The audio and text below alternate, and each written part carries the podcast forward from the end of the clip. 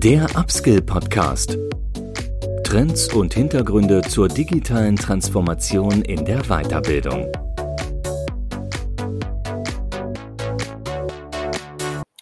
Herzlich willkommen zum Upskill Podcast. Mein Name ist Andreas Bersch. Ich bin Mitgründer und Geschäftsführer von Reteach hier in Berlin und wir sind gerade in unseren neuen Räumlichkeiten angekommen und ich hoffe, dass die Aufnahmequalität hier in der Telefonbox genauso gut ist, ähm, wie sie früher war. Heute zu Gast ist erneut, da freue ich mich sehr, Gero Hesse, fast schon unser Stammgast. Gero kennt ihr mit Sicherheit alle von seinem Podcast Saatkorn und vielleicht wart ihr auch schon mal auf seinem Festival RC23, was jetzt im Juni äh, diesen Jahres erneut in Berlin stattfinden wird. Auch darüber sprechen wir am Ende von unserem heutigen Podcast.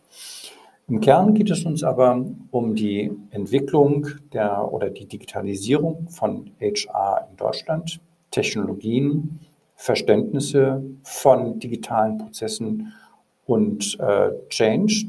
Da hat äh, Gero unter anderem die bekannte HR-Tech-Landkarte herausgegeben, auf der mittlerweile über 400 HR-Tech-Anbieter aus dem Dachraum verzeichnet sind. Und wir sprechen äh, in unserem Podcast über das äh, Treiben, über das wichtigste Thema wahrscheinlich diesen Jahres, über äh, Retention. Der Schwerpunkt äh, bei der Diskussion von HR hat sich ja in den vergangenen Monaten verschoben von Recruiting zu Retention, weil eben die Lücken nicht mehr durch Recruiting äh, gestopft werden können, verschiebt sich die Aufmerksamkeit. Und wir unterhalten uns darum, dass äh, Retention eine Investition erfordert. Ähm, und ähm, das ist wahrscheinlich ohne ähm, die Investition in Retention ähm, gar nicht mehr möglich sein wird, in Zukunft die Wettbewerbsfähigkeit des Unternehmens zu erhalten. Viel Spaß im heutigen Gespräch mit Gero Hesse, ähm, aufgenommen hier in Berlin und Gero an seinem Heimatstandort. Grüß dich, Gero. Ich freue mich sehr, dass ich dich hier, ich glaube, jetzt zum zweiten Mal bei uns im Podcast habe. Jo, hi Andreas, schön, dass wir wieder sprechen können. Danke für die Einladung. Ja, unbedingt. Ähm, ich glaube, wir sind beim letzten Mal so geendet, dass wir uns einmal im Jahr austauschen wollen, updaten wollen zu äh, Entwicklungen in der Digitalisierung, zu Updates, zu Trends. Aus dem Jahr ist wahrscheinlich jetzt mehr geworden, aber da sind wir.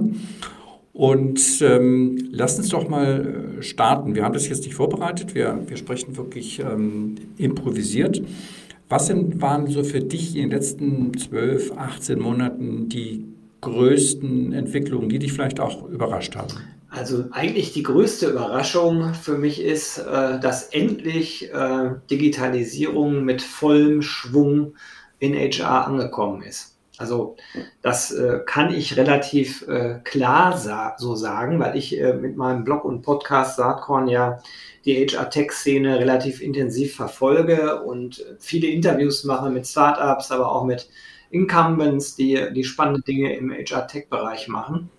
Und ich hatte im Herbst letzten Jahres mir mal überlegt, ich mache mal so eine, so eine Art Landkarte zu den HR-Tech-Themen äh, in, in, der, in der Dachregion. So hatte ich das mir vorgestellt und habe dann angefangen mal zu gucken, wen gibt es denn da so, wen habe ich denn da so interviewt und ähm, habe dann damals äh, das entsprechend auf LinkedIn auch kommuniziert. Das äh, ist natürlich jetzt ein paar Monate her. Ich muss mal gerade schauen. Ich meine, das wäre im Oktober gewesen letzten Jahres und hatte da, wenn ich das richtig im Kopf habe, so 280 ähm, äh, HR-Tech-Unternehmen etwa gefunden. Und, ja, da habe ich es ganz genau. Kann ich das jetzt gleich sagen? Äh, eine Sekunde mal eben.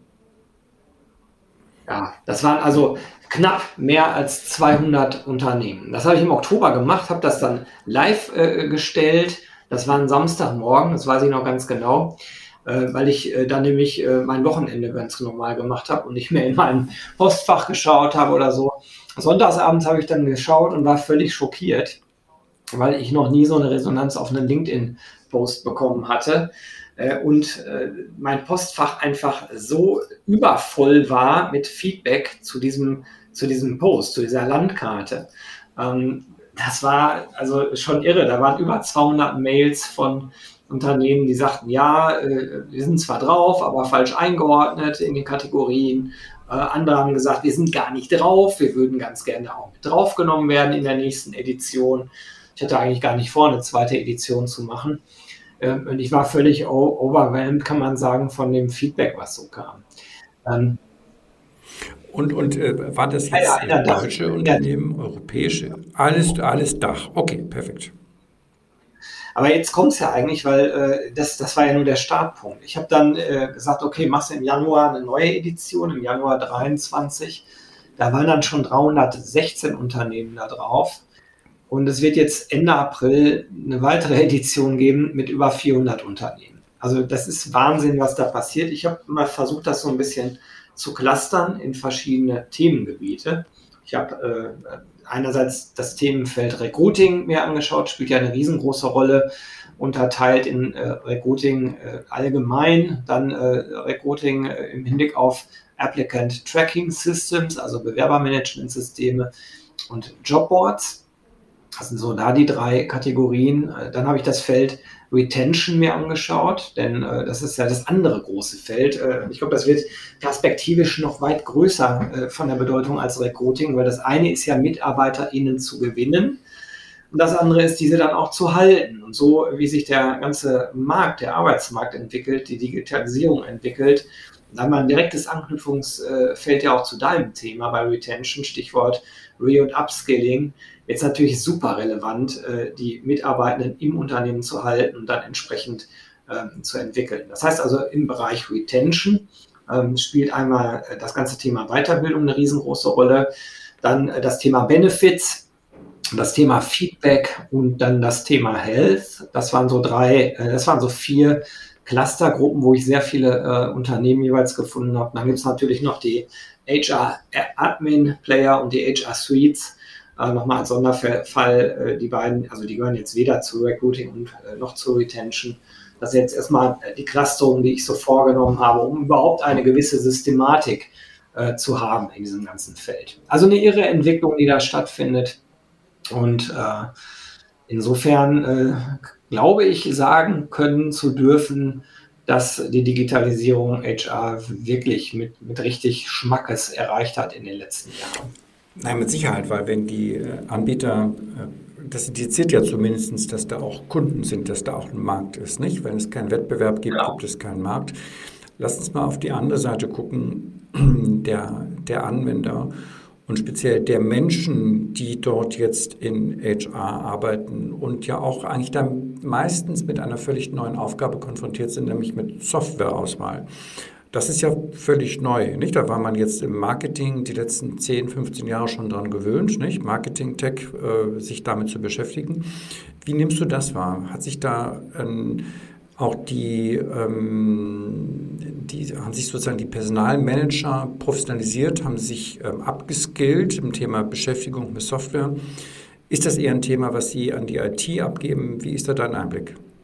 Also erstmal ist es äh, ja nicht wirklich ein neues Thema. Äh, Technologie hat ja immer schon eine Rolle gespielt, nur halt nicht, äh, nicht so explosiv in diesem Ausmaß, wie wir das jetzt erleben. Und die Digitalisierung nimmt halt überall äh, mehr Raum ein, äh, auch also in allen Lebensbereichen, so halt auch im HR-Bereich. So, jetzt zu deiner Frage, wie fühlen die sich eigentlich? Habe ich mir natürlich auch Gedanken zugemacht und habe die dann mal gefragt.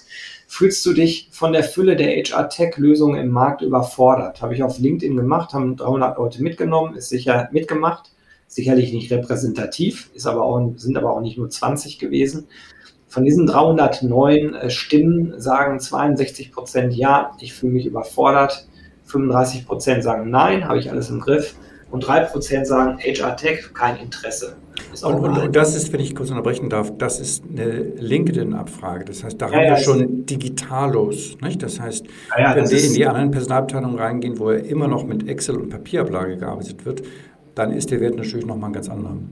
Ja, das glaube ich auch. Also ich habe hier natürlich schon eine äh, äh, unbewusste Auswahl getroffen, indem es eine äh, Umfrage auf LinkedIn war.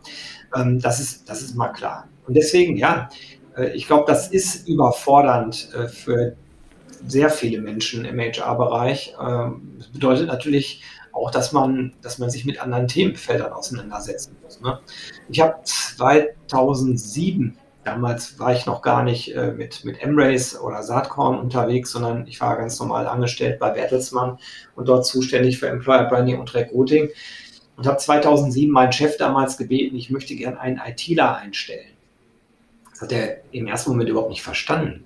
Wir machen doch hier HR, Personal, was willst du denn mit einem ITler in der Abteilung? Ich habe gesagt, naja, wir haben ein Bewerbermanagementsystem hier im Einsatz und ich stelle zunehmend fest, dass ich nicht wirklich verstehe, was die ITler mir erzählen. Ich brauche jemanden, der das übersetzt. Und ich brauche jemanden, der, der ganz normal mit mir sprechen kann, der aber auch versteht, was die Techies da äh, im Entwicklungsbereich äh, so treiben. Denn wir haben damals unser Bewerbermanagementsystem selbst entwickelt. Und ja, ich habe die Stelle dann freigegeben bekommen und das war äh, sehr, sehr, sehr hilfreich, ähm, so eine Art Übersetzer da zu haben, jemand, der auch wirklich aus unserer Perspektive mitdenken kann das würde ich also jedem empfehlen, der im HR-Bereich unterwegs ist und mit Tools, Systemen, Technologien zu tun hat, sicherzustellen, dass die entsprechenden Skills und Kompetenzen eben auch im eigenen Team vorhanden sind. Mhm. Wobei sich die Skills, äh, insofern wage ich meinen leichten äh, Widerspruch oder Einwurf, natürlich auch verschieben. Ich glaube, heute geht es mehr um Schnittstellen zwischen Systemen. Wir sprechen ja ganz selten noch über, über Eigenbau. Wir sprechen über meistens Cloud-Lösungen. Aber wir sprechen eben über Silo-Lösungen, nicht, die oft nicht genug äh, verbunden sind. Du hattest ja das Stichwort HR Suite genannt. Da gibt es ja nicht so viele. Es gibt welche.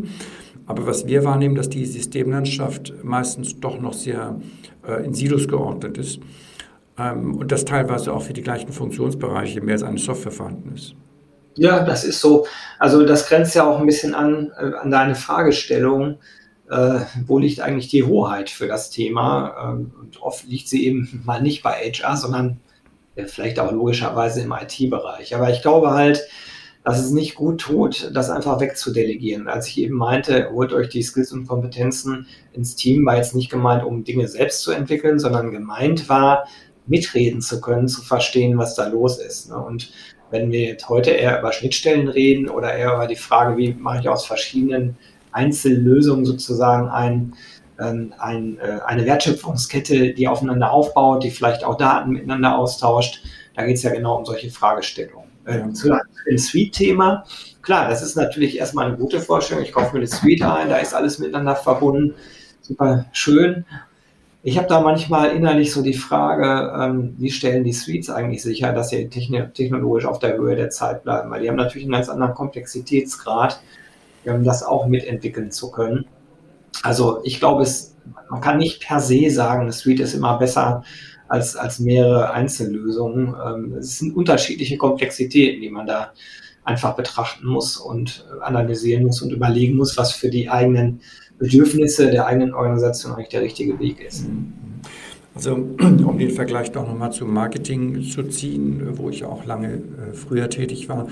Ich glaube schon, dass man da eine Kompetenz in den letzten Jahren entwickelt hat. Ich sehe das oder habe das ganz selten gesehen, dass Marketing die Softwarehoheit an IT abgegeben hat. Und ich glaube, das wäre auch mein Plädoyer. Ich glaube, der Teil sind wir auch einer Meinung, dass HR eigentlich diese Hoheit sich zurückholen muss. Nicht einfach das Softwareverständnis, das Prozessverständnis ähm, erarbeiten muss, um dann letztendlich auch die, die ideale Lösung ähm, selbst zu konzipieren. Nicht? Und das äh, das zu beherrschen. Das wäre an der Stelle mal meine Empfehlung jedenfalls.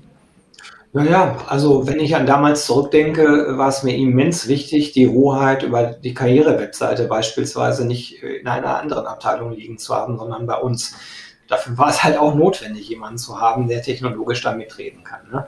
Ob, also am Ende ist es ja vielleicht eher die Frage, ähm, lässt man sich von irgendjemandem vorschreiben, wie der bestmögliche Prozess für den eigenen Bereich aussehen soll. Das wohl eher nicht, da stimme ich dir total zu. Aber sozusagen, wie man dann mit einer anderen Abteilung zusammenarbeitet, ist ja eine andere Fragestellung. Also wenn man auf Augenhöhe da mit der IT-Abteilung unterwegs ist, dann kann das auch total fruchtbar sein. Ne? Aber es ist halt, äh, glaube ich, nicht förderlich, äh, wenn, man, wenn man sich ähm, äh, letzten Endes vorschreiben lässt, welche Tools oder Prozesse man einsetzt, weil die IT es vorgibt. Das ist natürlich nicht so hilfreich.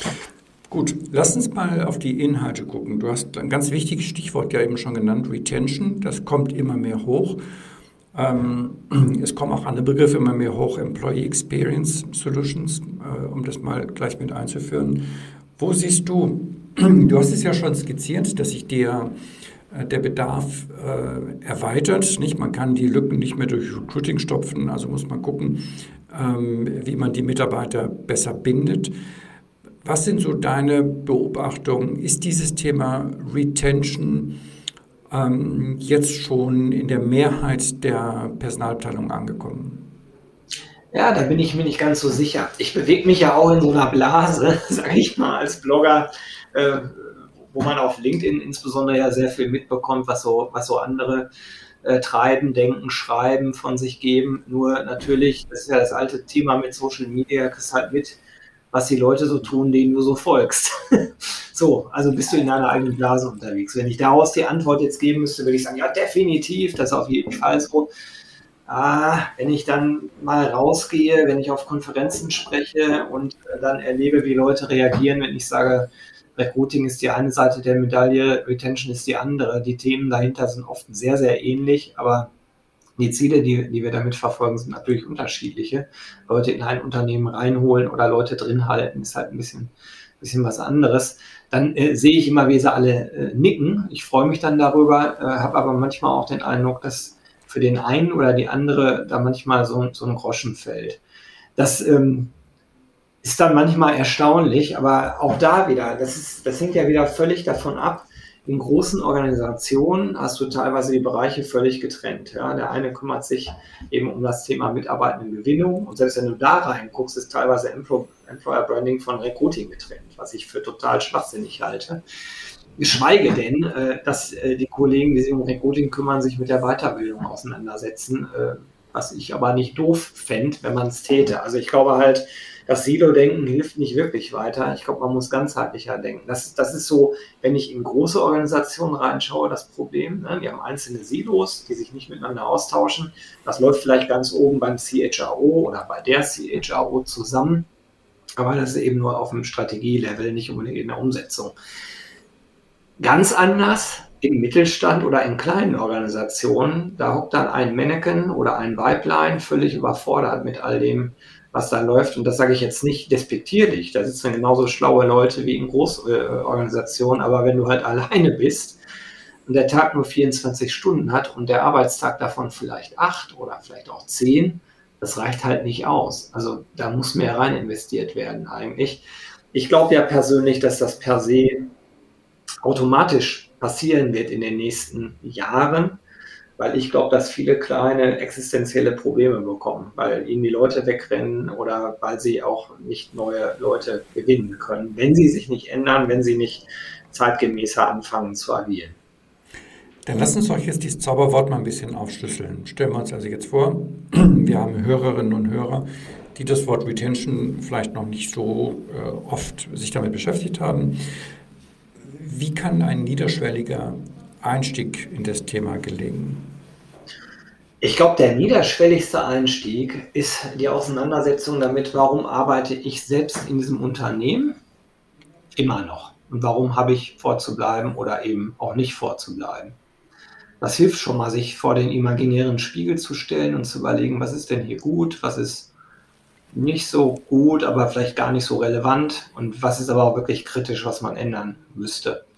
Jetzt ist man selbst natürlich nicht die Persona für alle anderen möglichen Personas, die in einer Organisation äh, man holen soll oder die man halten soll als, ähm, als Recruiter. Aber ich, ich glaube an den gesunden Menschenverstand. Ich glaube, dass diese, diese erste Überlegung erstmal eine ganz hohe Relevanz hat. Da macht es vielleicht auch Sinn, mal mit, also wirklich sich auszutauschen mit den Menschen in den verschiedenen Abteilungen, aber auch mit Menschen auf verschiedenen Hierarchieebenen in der eigenen Organisation was ist denn überhaupt der Grund? Was, was sind denn wirklich die Treiber? Ich würde dann immer empfehlen, äh, sowas nicht nur aus dem Bauchgefühl herauszumachen, ne, so eine qualitative Herangehensweise, wie ich sie gerade skizziere, ist so ein erster Schritt.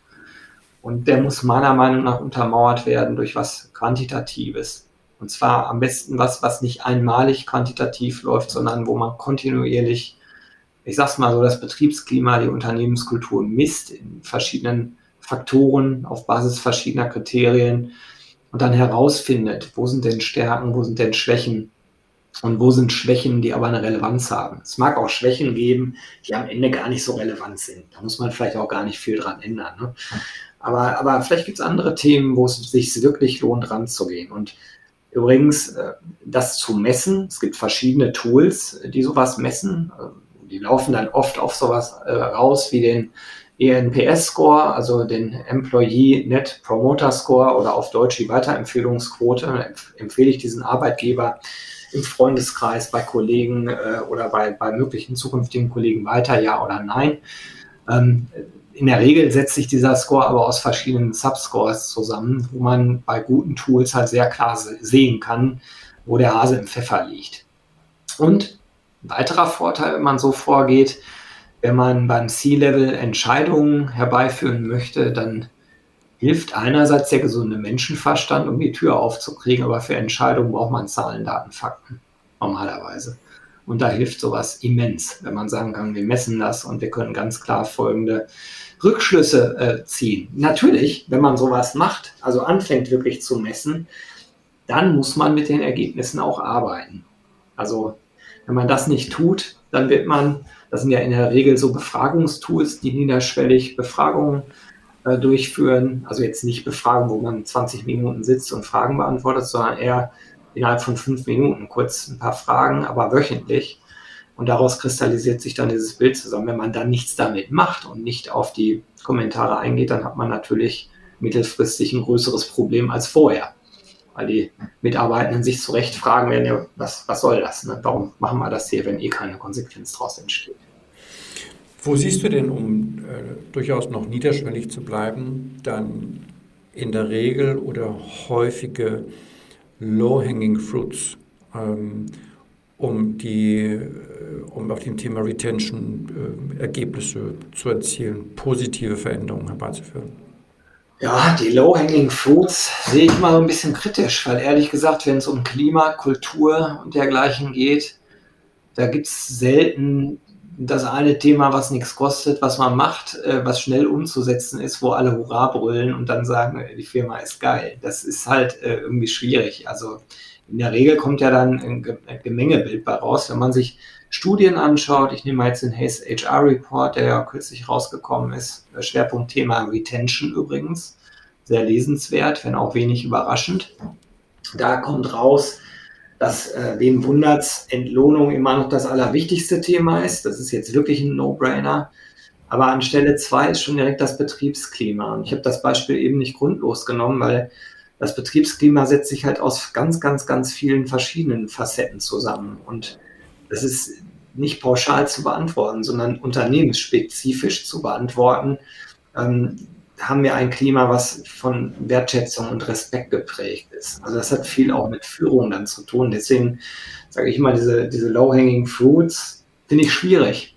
Weil, weil wenn der Führungsstil nicht passt, also wenn er bei einer Führungskraft nicht passt, da kann man relativ schnell was dran ändern. Aber wenn er grundsätzlich nicht passt in einer Organisation, das wirst du ja nicht von heute auf morgen ändern können. Zumal diese Früchte ja dann auch besonders hoch hängen für die Personaler weil ja. das Thema Kultur ja gar nicht deren Domain ist. Ne? Das heißt, da sind sie dann auch in Abhängigkeit von, von Geschäftsführung, CEO, um das Thema anzupacken. Aber ich, da würde ich halb widersprechen, mhm. also äh, weil das ist nicht ihre Domäne, weiß nicht. Also das ist auch ihre Domäne. Natürlich, äh, wenn der CEO, die CEO da äh, super was vorlegt, ist das, macht es die HR-Arbeit deutlich leichter wenn du jemanden vorne an der Spitze hast, der sich äh, verhält wie die Axt im Walde, dann macht es halt deutlich schwieriger. Aber dann, dann ist es eigentlich auch die Pflicht von HR, da in den Dialog zu gehen und zu sagen, das ist schwierig, wenn wir über Recruiting und Retention nachdenken. Ne? Ja, da, da, da hast du natürlich. Die Verantwortung würde ich jetzt nicht so einfach woanders hinschieben. Nein, nicht, da hast du schon recht, nicht die Verantwortung, aber die Möglichkeit, äh, selbst die Stellhebel zu, zu bedienen. Nicht? Und wenn, wenn wir jetzt nochmal über Low-Hanging Fruits sprechen, wo siehst du denn Stellhebel, wo auch die Personalabteilung jetzt selbst ansetzen kann, mit den hoffentlich vorhandenen Ressourcen, mit den vorhandenen Budgets und den vorhandenen äh, Kompetenzen? Ich sage es ganz ehrlich, mit den vorhandenen Budgets ist das oft schwierig. Also ich glaube, in der Regel musst du einen Dialog führen und sagen, wir müssen bestimmte Dinge verändern. die bedeuten, also wenn, wenn das Klima nicht gut ist. Also ich glaube, da gibt es nicht den einfachen Weg, wo man sagen kann, hier mach die drei Dinge, äh, dann funktioniert das schon, sondern in der Regel wirst du sagen müssen, äh, hier ist das Klima nicht gut, wir haben es analysiert, es kommt aus folgenden Feldern, können ja unterschiedliche Felder sein, und das sind jetzt äh, Veränderungsvorschläge. Die haben teilweise was zu tun. Nehmen wir mal so ein Thema wie Health, äh, psychische Belastung in Unternehmen. Also es hat natürlich was mit, mit Führung oft zu tun, mit Überlastung. Es hat aber auch oft was damit zu tun, dass äh, Mitarbeitende vielleicht mit ihrer Eigenverantwortung gar nicht so richtig umgehen. Und, und vielleicht braucht man an der Stelle eher ein Coaching, ein Sparing, was wird erwartet, aber wo ist es auch okay, selber Grenzen zu setzen, weil am Ende, denke ich, jeder äh, CEO, jede CEO sich wünscht, dass, dass gesunde Mitarbeiter da sind, einfach aus dem, aus dem plumpen Grund heraus, dass dann die Leistung natürlich besser ist, als wenn alle an der Belastungsgrenze sind oder du Burnout-Fälle hast. So, jetzt gibt es verschiedene Möglichkeiten, denen zu begegnen. Es gibt inzwischen eine ganze Reihe von Anbietern, die Zugang zu äh, Mentoren, Coaches, äh, äh, PsychologInnen bereitstellen. Äh, aber das kostet natürlich Geld. Also das, das muss man dann auch wollen und machen. Also für mich ist immer der erste Schritt, erstmal zu akzeptieren, da ist wirklich ein Problem. Normalerweise läuft es ja, ich im ersten Schritt gesagt, das ist alles schon ganz in Ordnung. Wenn ich jetzt Zahlen, Daten, faktenmäßig mit Tools nachweisen kann, dem ist nicht so, dann ist der zweite Schritt überhaupt zu akzeptieren, wir haben da ein Problem. Und der dritte Schritt, und das der schwierigste, ist eine Verhaltensänderung herbeizuführen. Und in meinen Augen ist es dann schon Aufgabe von HR, das transparent zu machen, das klar zu machen, Lösungsansätze anzubieten, zu überlegen, was kostet das, in welchem Zeitabschnitt können wir da was ändern und dann brauchst du am Ende das Buy-in vom C-Level, sonst wird nichts passieren. Okay, das heißt klare Aussage, es braucht weiteres Budget und hier hilft ja dann sicherlich auch der, der alte Kernsatz, einen neuen Mitarbeiter zu gewinnen, kostet zwei oder dreimal so viel, wie aber einen Bestandsmitarbeiter zu halten. Du hast genau recht, Andreas, mit der Aussage, denn Du kannst es als Kosten sehen, worüber wir gerade reden. Du kannst es auch als Invest sehen. Und ich wäre ja immer eher derjenige, der versucht, die Investmentbrille aufzunehmen und zu sagen, ich investiere in meine Firma. Ich bin übrigens, das wissen viele vielleicht gar nicht, ich bin Blogger und Podcaster bei Saatkorn, aber ich bin auch Geschäftsführer seit äh, zwölf Jahren äh, eines Unternehmens mit 240 Mitarbeitenden. Also äh, insofern kann ich mich durchaus auch in die, in die andere Sichtweise reinversetzen und äh, verstehe auch die Denke, wenn man sagt, ja, äh, das Geld haben wir hier nicht rumliegen. Also man muss schon überlegen ähm, im Sinne von Kosten, Investment, von dem, was am Ende dabei rauskommt, ob das Sinn macht. Nur, wir haben auch andere Rahmenbedingungen als vor fünf, sechs Jahren. Ne? Also die demografische Entwicklung ist vorangeschritten und äh, dieses Thema, das Recruiting und Retention langsam zu einem existenziellen Faktor wird, das ist definitiv neu. Das war vor fünf, sechs Jahren nicht der Fall. Weil der Arbeitsmarkt halt viel besser bestückt war, als das heute ist. Und du konntest halt dir erlauben, dich schlechter eigentlich zu verhalten, weil du wusstest, im Notfall kann ich das schnell wieder ausgleichen. Das ist nicht schön, das zu sagen, aber es ist halt die Realität. Aber das ist ja wieder auch eine Chance. Nicht? Weil ja, ja. kommt das Ganze auf, auf, auf C-Level-Ebene an. Genau. Und dadurch entsteht genau, du hast das richtige, den, den wichtigsten Begriff genannt, Investition. Ne? Dadurch entsteht eben auch die, die Erkenntnis, dass man dort investieren muss. Und das muss uns ja eigentlich ähm, optimistisch stimmen für die Zukunft, dass dieser Druck, der ja auch schon den Recruiting-Markt äh, neu definiert hat, jetzt eigentlich, oder was heißt Markt, das Umfeld neu definiert hat, das gleiche jetzt auf der Ebene Retention äh, bewirken wird. Ich bin fest davon überzeugt, dass das so ist und ich kriege das auch viel zurückgespiegelt. Also wir machen im Sommer ja unsere Veranstaltung, der ist ja eben schon mal angeteasert. Wir haben nicht grundlos äh, das Motto gewählt, Open Your Mind to Recruit and Retain. Und ich war sehr gespannt, ob dieses Motto auf irgendeine Resonanz stößt. Manchmal ist das ja so, dass man was hat, wo die Leute das lesen und es stört nicht weiter. Ja, äh, irgendwie ist es da. Ich habe diesmal ganz, ganz viel Zuspruch bekommen, als wir damit rausgegangen sind. Boah, ist das geil, dass ihr nicht nur über Recruiting redet, sondern dass ihr endlich das Thema Retention auch mit in den Fokus nehmt. Damit hatte ich in dem Ausmaß nicht gerechnet, äh, weil unsere Kernzielgruppe bisher halt die RecruiterInnen waren, die ja auch immer noch eine hohe Relevanz für uns haben, aber wenn man selber in seinen eigenen Podcasts und auf seinem eigenen Blog sagt, man muss ganzheitlicher agieren, da macht es ja wenig Sinn, äh, diese Seite nicht mit zu betrachten. Und ja, wir haben auch viele spannende Cases äh, zusammengetragen, wo Leute halt dann auf dem Festival darüber berichten, wie es ihnen gelungen ist, äh, auch teilweise bei Engpass-Zielgruppen, die ganz viele Angebote bekommen, Beispiel ITler, wie es denen gelingt, die an Bord zu halten, was eigentlich die Mechanismen sind. Und das hat in der Regel sehr, sehr viel mit Klima, Kultur, eigentlich am Ende ganz einfach mit Wertschätzung und Respekt zu tun. Äh, Lass uns noch kurz da mal äh, bleiben. Das Event, das haben wir jetzt nur auf der Tonspur, das müssen wir noch mal kurz, wir verlinken es natürlich auch in den Show Notes. Das ist ähm, das HR Festival RC23 am 6. und 7. Juni in Berlin. Da freue ich mich, da werde ich bestimmt vorbeigucken als Wahlberliner. Ähm, was macht ihr da genau? Das, ist das so, das sieht jetzt so ein bisschen ähm, nach einem Festival, so, ich will das jetzt nicht äh, gleichsetzen, aber habt ihr schon ein bisschen bei OMR vielleicht auch euch inspirieren lassen, wie man ein, ein Fachthema mit einem äh, mit einem Event noch attraktiver macht? Naja, also ist die vierte Auflage, angefangen haben wir 2018 damit. Warum ist es erst die vierte? Könnt ihr euch denken, wegen Corona. 2018 mit 300 Leuten gestartet in Düsseldorf, dann hatten wir 2019 500 Leute da. Ähm, dann hat es zwei Jahre nicht stattgefunden. Letztes Jahr waren es 700 Leute, dann in Berlin. Wir sind nach Berlin gewechselt, weil unsere Location in Düsseldorf leider abgerissen wurde. Aber Berlin hat super gut funktioniert und ja, diesmal werden, denke ich mal, so um die 1000 Leute da sein. Also wir haben jetzt schon die 800er Grenze geknackt, wir haben ja noch zwei Monate. Ich denke, also 1000 ist realistisch. Also es wächst so fröhlich vor sich hin zu deiner Frage. Ähm, ja, OMR ist durchaus ein Vorbild, aber ich selbst war zum Beispiel noch nie auf dem OMR-Festival. Das heißt, ich kenne es nur von außen. Ich werde dieses Jahr das erste Mal dahin gehen. Ähm, wer so ein bisschen verfolgt, was ich mit Saatkorn versuche zu machen, da ist ja der Claim Inspiration für eine bessere Arbeitswelt. Ich versuche schon im Rahmen meiner Möglichkeiten ähm, die Dinge so ein bisschen von der Schnarchigkeit, von der von dem grauen HR-Bild, was viele Menschen immer noch so haben. Ja? Also vielleicht die HRler selbst inzwischen nur noch teilweise. Da gibt es also wirklich äh, definitiv in der Blase auch wieder viele, die schon sehr modern unterwegs sind, die auch sehr äh, sich gut mit Daten, mit Technologie und so weiter auskennen. Aber das ist halt diese Blase. Und wir versuchen halt über die Blase hinauszugehen und Menschen zu erreichen, zu sagen, ey, das ist eigentlich ziemlich geil, was wir hier in dem Bereich machen.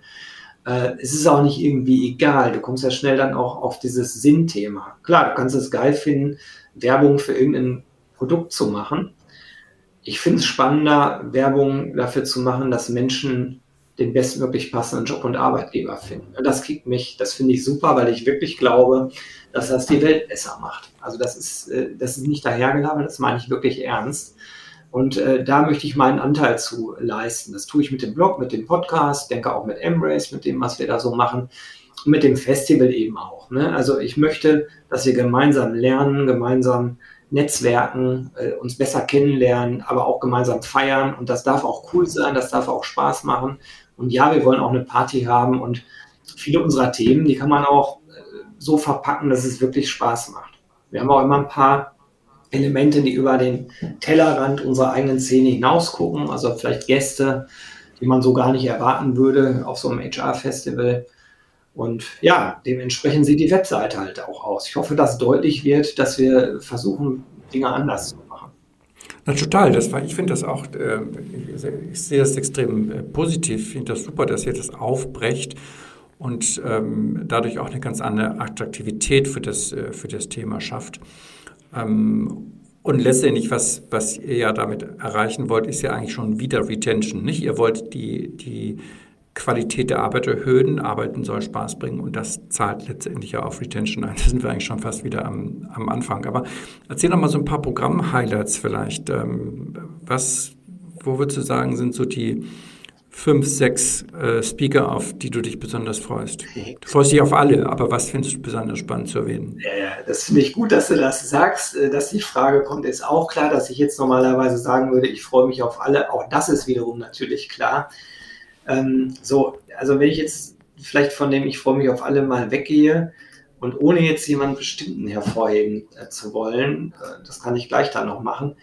Wir haben sehr, sehr viele Cases äh, diesmal am Start von Unternehmen, die vielleicht gar nicht so bekannt sind. Also wir haben auch Bekannte dabei, don't get me wrong, ne? also die großen Konzerne, die was erzählen, aber wir haben auch echt viele kleine Unternehmen, äh, wo, wo es auch wenig Sinn macht, wenn ich jetzt die Namen sage, weil die werdet ihr in der Regel eh nicht kennen. Das war mir dieses Mal besonders wichtig, dass wir Cases am Start haben, äh, eben auch aus kleineren Unternehmen. Ich glaube, wir haben insgesamt 18 oder 19 Cases, die wir vorstellen zu verschiedenen Themen.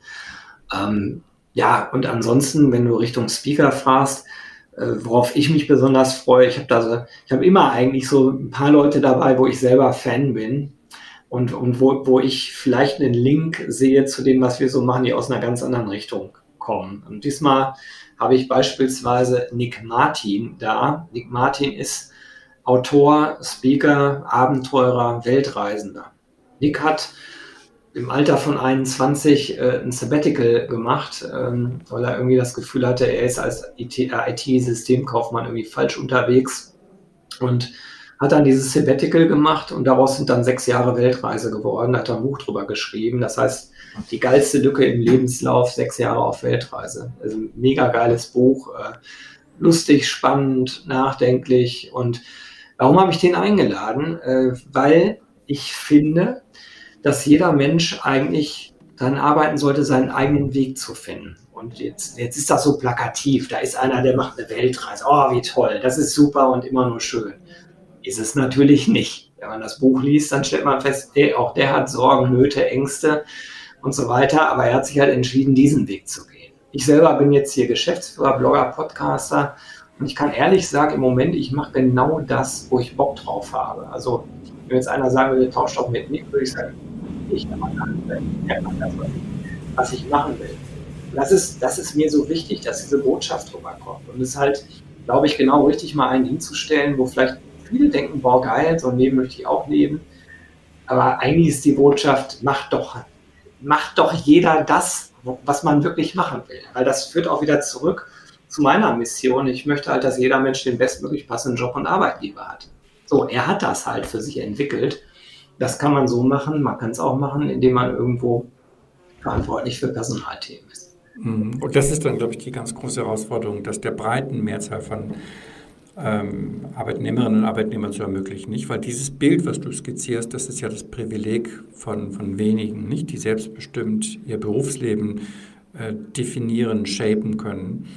Ähm, das, das andere Ende des Pols ist ja die Kassiererin bei, bei Rewe. Das ist richtig. Ähm, aber auch diese Menschen müssen wir im Auge behalten nicht? Und, und letztendlich zu mehr Eigenverantwortung äh, bringen.